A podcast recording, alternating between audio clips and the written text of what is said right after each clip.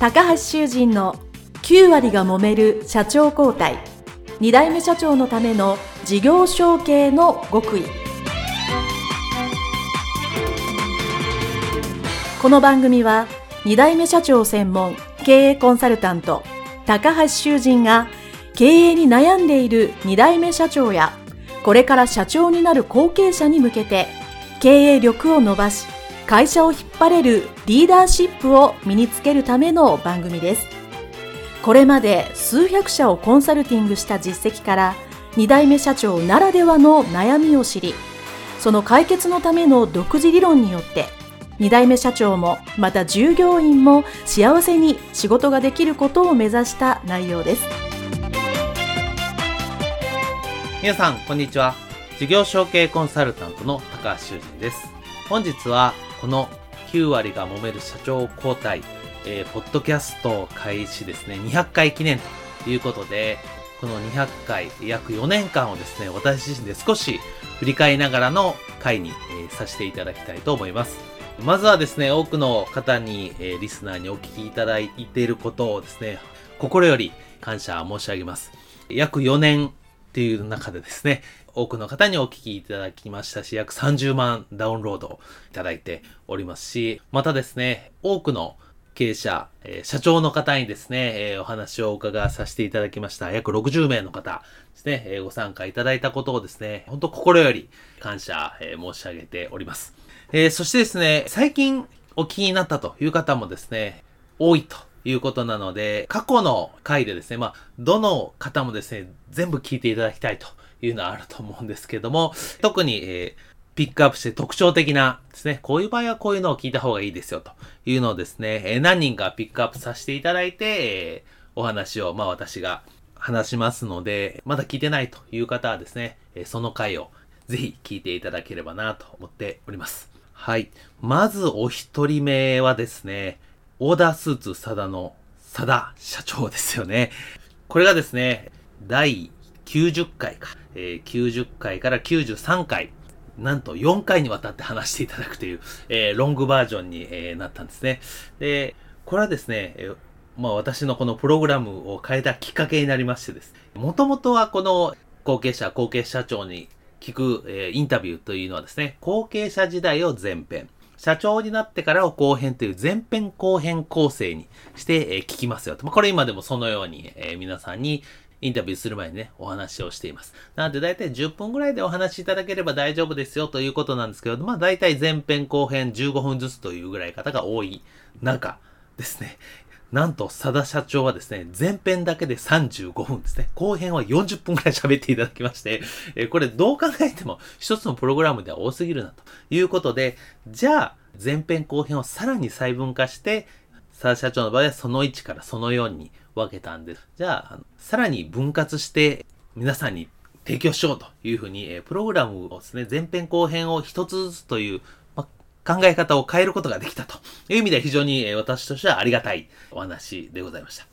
とはいえですね、やそれだけ話していただけたので、本当に聞きどころが満載なんですよね。で、事業承継で本当に、まあお父様から引き継いで、えー、沢社長自身は4代目ですし、まあ、本もね、出されているので、あの、よくご存知の方もいらっしゃいません。カンブリア級でもね、出てられましたから、テレビで見たという方もいらっしゃるかと思うんですけども、やっぱりいろんな話をしてる中、やっぱりその、後継者あるあるな話もたくさんあるわけですね。まあ僕が経験しててわかる話もそうですし、えー、これはできそうだけどよくこれができましたねっていうのはよく僕の中でですね、このお話を聞かさせていただいていると思います。でも本当にこう、情熱ってですね、やっぱり不当不屈で、精神でですね、本当に大変な、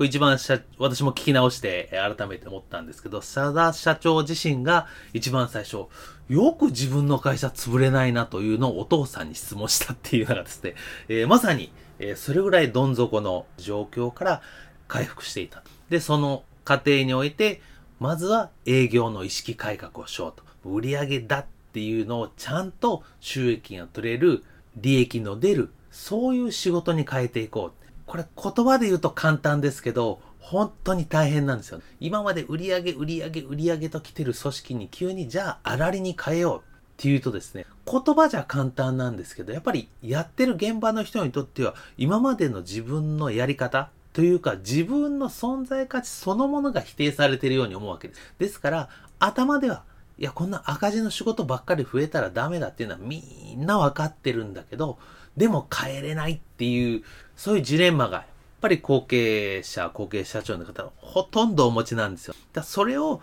粘り強くいろんな方法でああだこうだというのを佐田社長が本当にあの長く喋っていただいているので、ものすごい参考になると思います。はい。っていうのはやっぱ一つですもう一つはですね、これあの私自分のインタビューの中でも聞いてるんですけど、営業はこれ、佐田社長自身、もしくは皆さんもそうですけど、自分が経験があればですね、いや、自分の経験がこうだと。いや、こういうふうにできるんだっていう、いや、得意分野を変えるというのはですね、もう、やれることっていうのはたくさんあるんです。でも逆に、工場も変えなきゃいけないというふうに佐田社長になったわけです。でも当然佐田社長は工場なんかやったことないわけですね。工場長、そう技術的なことわからない。工場の経験もない中で、じゃあどうやって工場ををですね、自分の会社の方向性を分かってもらって動かしたかっていう、このプロセス。やっぱこう自分の苦手、もしくはやってない経験の部分を何とかしなきゃいけないっていう、これも後継者絶対あるわけです。その時にどうすんだっていうのをです、ね、非常にこれも話していただいて、これその4ぐらいでかなり喋っていただいてるんですけど、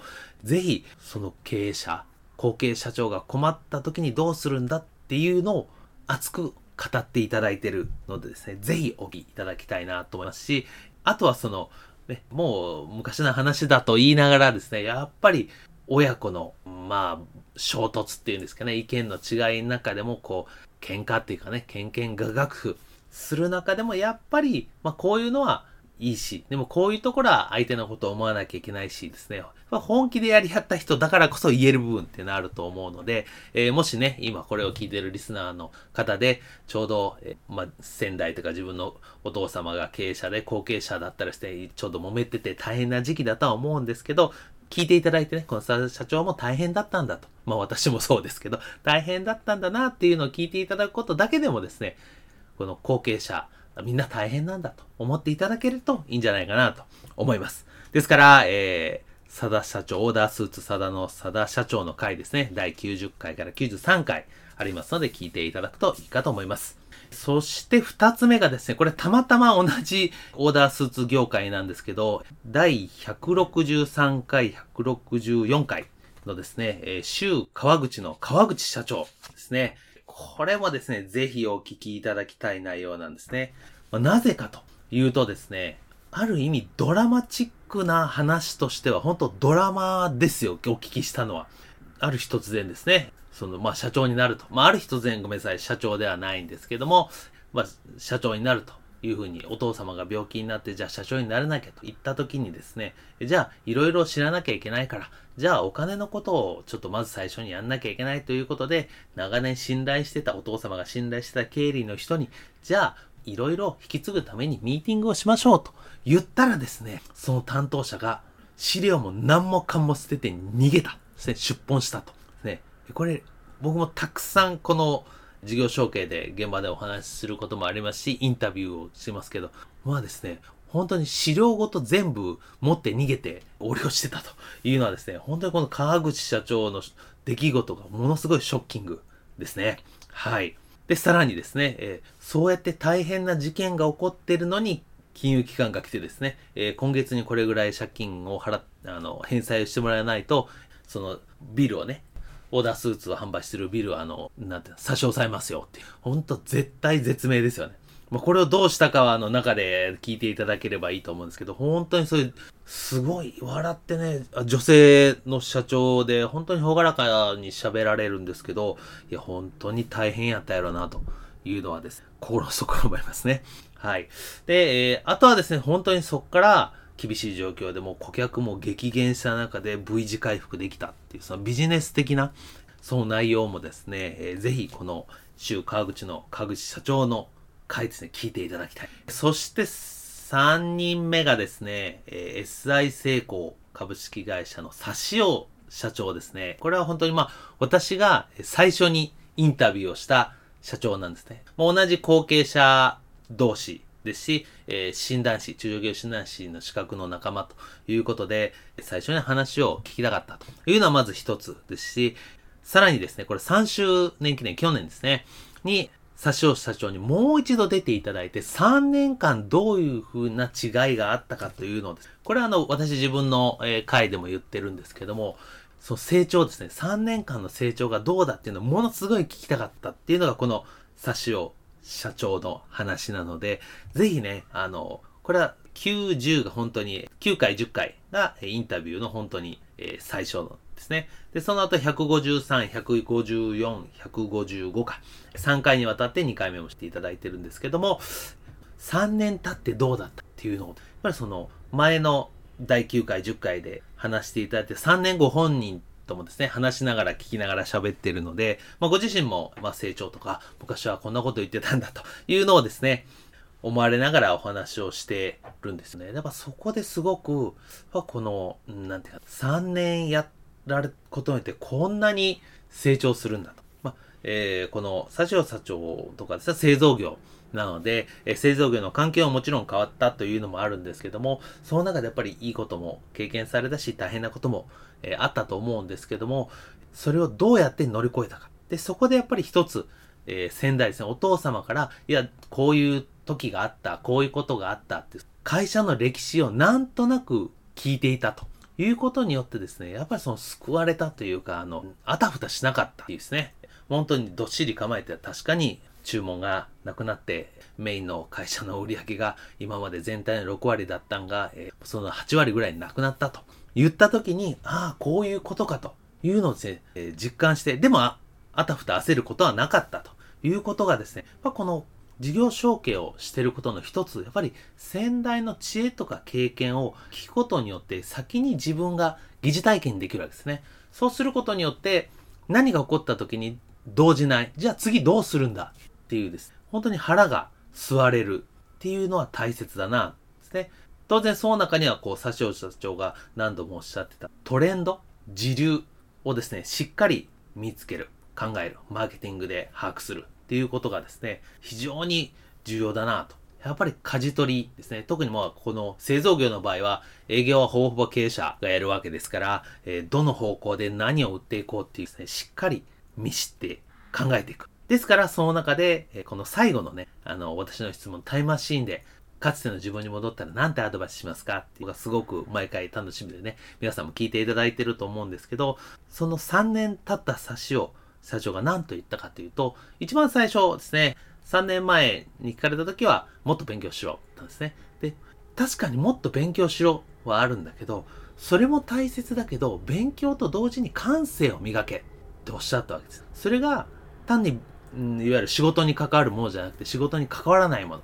美術でも音楽も映画でも何でもいいとおっしゃってますけど、感性を磨くことが大切なんだ。これはおそらくその大きなトレンドを見るときに自分の分野ばっかり見てたらその大きなトレンドを見逃すからだと、ね。結局製造業ですからどこかの部品につながるわけです。そうすると広い視野、そして大きい感性を持つことが実は時流大きなトレンドをつかめるっていうことになるというふうにおっしゃってるんだと思いました。